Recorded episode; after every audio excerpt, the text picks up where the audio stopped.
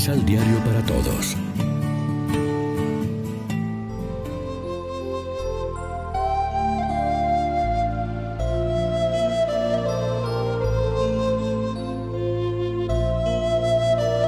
Primera lectura. Este es Saúl, el hombre que gobernará a mi pueblo, del primer libro de Samuel.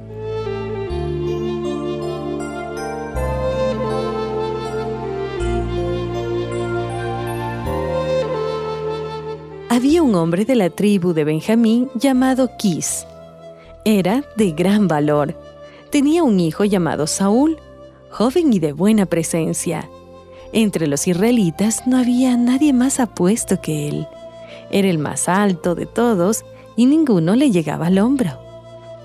Un día se le perdieron las burras a Quis, y éste le dijo a su hijo Saúl, Toma contigo a uno de los criados y vete a buscar a las burras.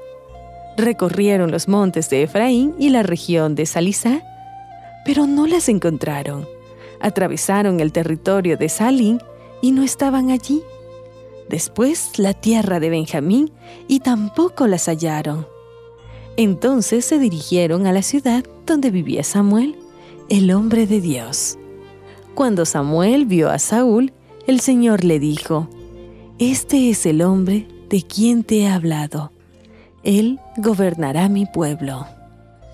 Entonces Saúl se acercó a Samuel, que se encontraba en la puerta de la ciudad, y le dijo, Indícame, por favor, dónde está la casa del vidente. Samuel le respondió, Yo soy el vidente. Sube delante de mí al lugar sagrado y quédate a cenar conmigo. Mañana temprano te despediré, después de decirte todo lo que está en tu corazón. Al día siguiente, muy temprano, Samuel tomó el cuerno donde guardaba el aceite y lo derramó sobre la cabeza de Saúl. Después lo besó y le dijo, El Señor te ha ungido como jefe de Israel, su pueblo. Tú reinarás sobre el pueblo del Señor y lo librarás de los enemigos que lo rodean. Palabra de Dios.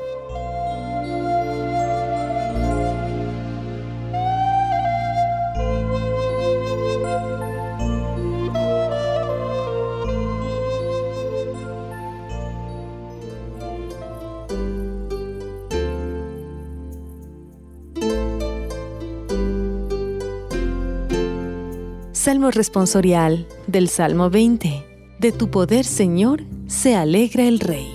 De, tu, poder, Señor, se alegra el Rey.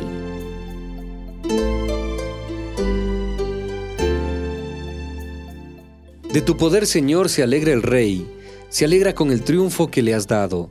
Le otorgaste lo que él tanto anhelaba, no rechazaste el ruego de sus labios.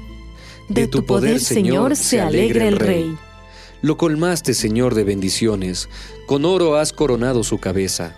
La vida te pidió, tú se la diste, una vida por siglos duradera. De, tu, poder, Señor, se alegra el Rey. Tu victoria, Señor, le ha dado fama. Lo has cubierto de gloria y de grandeza. Sin cesar le concedes tus favores y lo colmas de gozo en tu presencia. De, tu, poder, Señor, se alegra el Rey.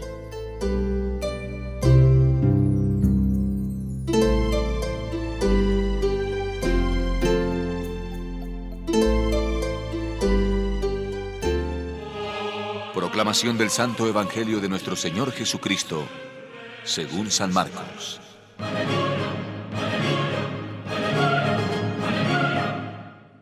Cuando Jesús salió otra vez a orillas del lago, toda la gente fue a verlo, y él volvió a enseñarles. Al pasar, vio al cobrador de impuestos sentado a su mesa. Era Leví, hijo de Alfeo. Jesús le dijo, Sígueme. Él se levantó y lo siguió. Después Jesús fue a comer a casa de Leví. Algunos cobradores de impuestos y pecadores estaban sentados a la mesa con Jesús y sus discípulos. En realidad, había buen número de ellos. Pero también seguían a Jesús los maestros de la ley del grupo de los fariseos. Cuando lo vieron sentado a la misma mesa con pecadores y cobradores de impuestos, dijeron a los discípulos, pero, ¿qué es eso? come con publicanos y pecadores. Cuando Jesús oyó esto, les dijo, No son los sanos los que necesitan al médico, sino los enfermos. No he venido a llamar a los justos, sino a los pecadores. Lección Divina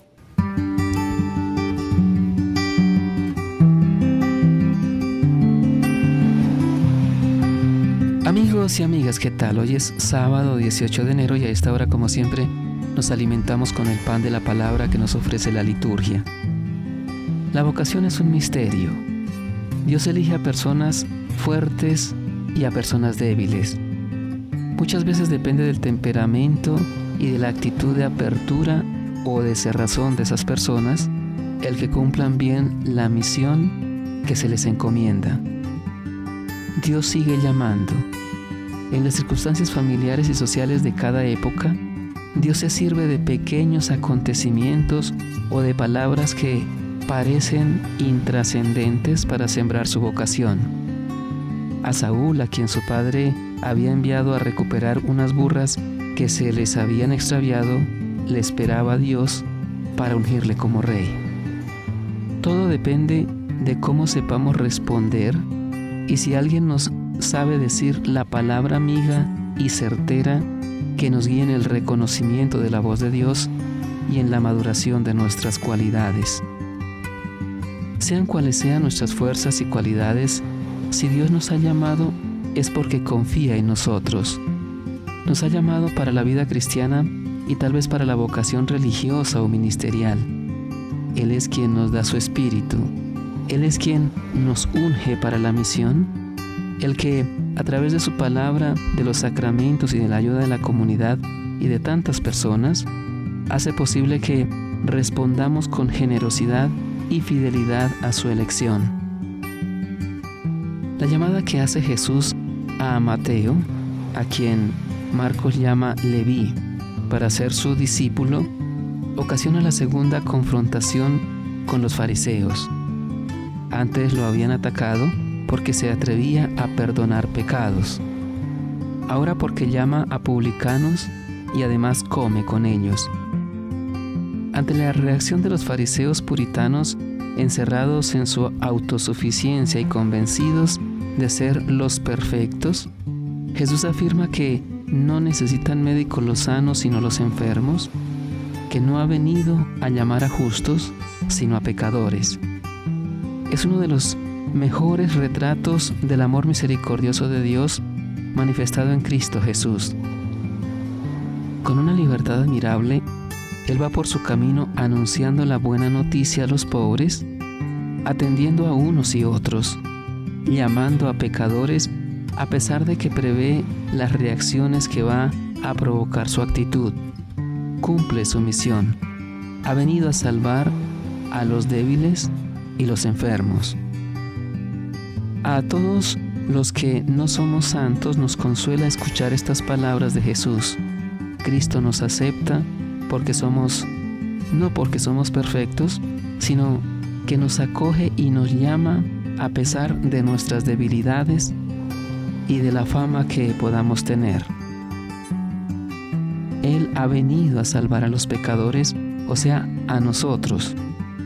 Como la Eucaristía no es para los perfectos, por eso empezamos siempre nuestra celebración con un acto penitencial. Antes de acercarnos a la comunión, pedimos en el, Padre nuestro, perdónanos.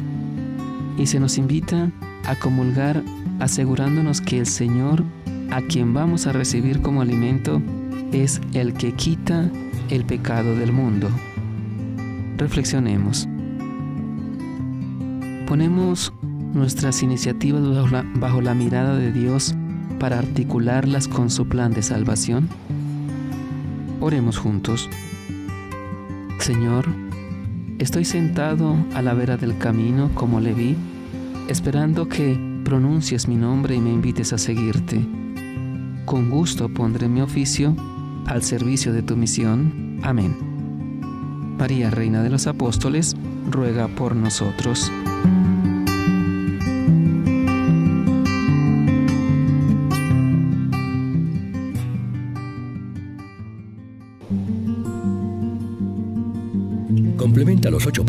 Alexio Divina adquiriendo el emisal Pan de la Palabra en Librería San Pablo o distribuidores.